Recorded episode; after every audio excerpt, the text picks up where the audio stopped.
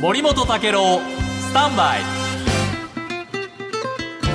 おはようございます。TBS アナウンサーの土井敏之です。おはようございます。遠藤康子です。森本たい、えー、森本武郎さん体調を崩されて、そして肺の炎症があるということでしばらく療養しております、今日も私が担当いたします。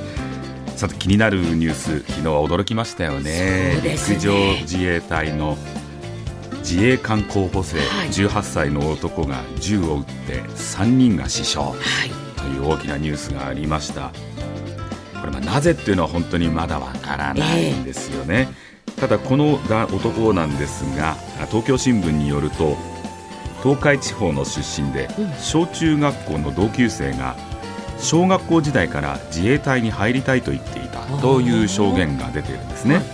では一体なぜこのええ。なぜというのが実は本当にわからないんですが、はい。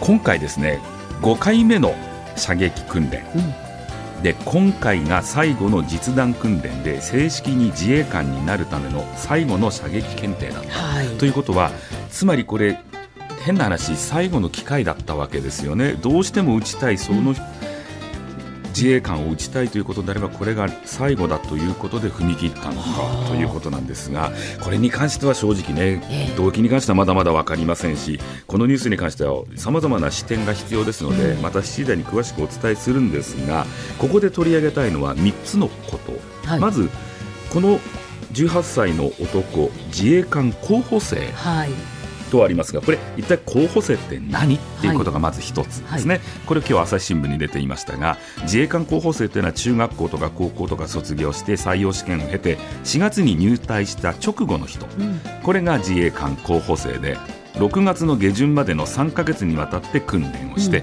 そうすると候補生から自衛官はいというものに任官するという、この3ヶ月間の訓練の間ということなんですね。はい。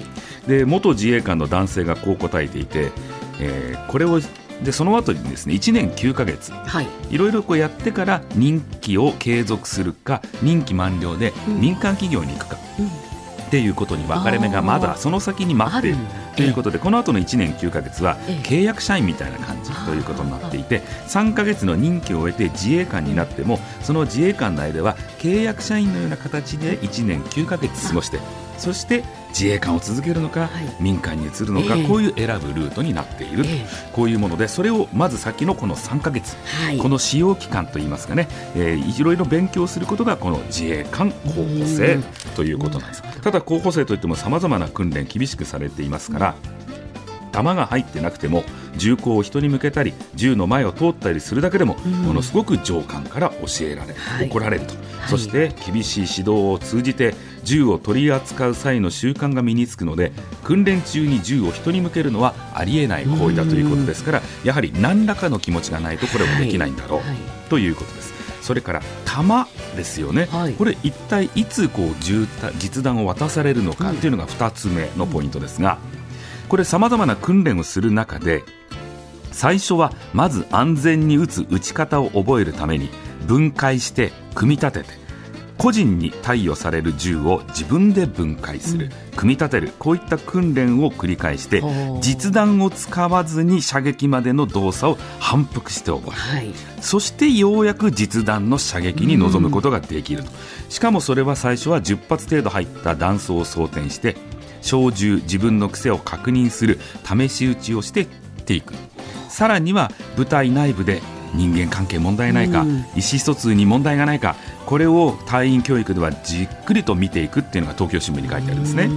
で異常があれば実弾射撃などはさせるはずがなく、ん。急変したんではないかと陸自の幹部はこう言っていると。あいうことなんです。ですから弾を渡すのも本当にいろんな訓練を経て最後に渡されるという、うん。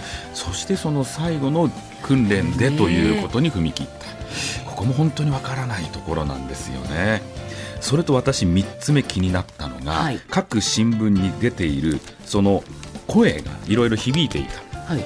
事件直後に。その時にこういう声があったって言うんですね。AED を探せ。はい。それから AED はコンビニにあるはずだ。っていうふうに出てる。はい。ん？基本する、この日野基本射撃場、AED 備え付けてなかったの、ってことなんですよ。そうですよね。事件が起きるとは限りませんが、はおそらくでも何らかの病気ねねありますでしょ？心肺に問題が起きることだってある、こんな大事な場所で、はい。AED なかったんだっていうことにちょっと驚きを覚えたということで、また7時台に詳しくはい。お伝えしてまいります。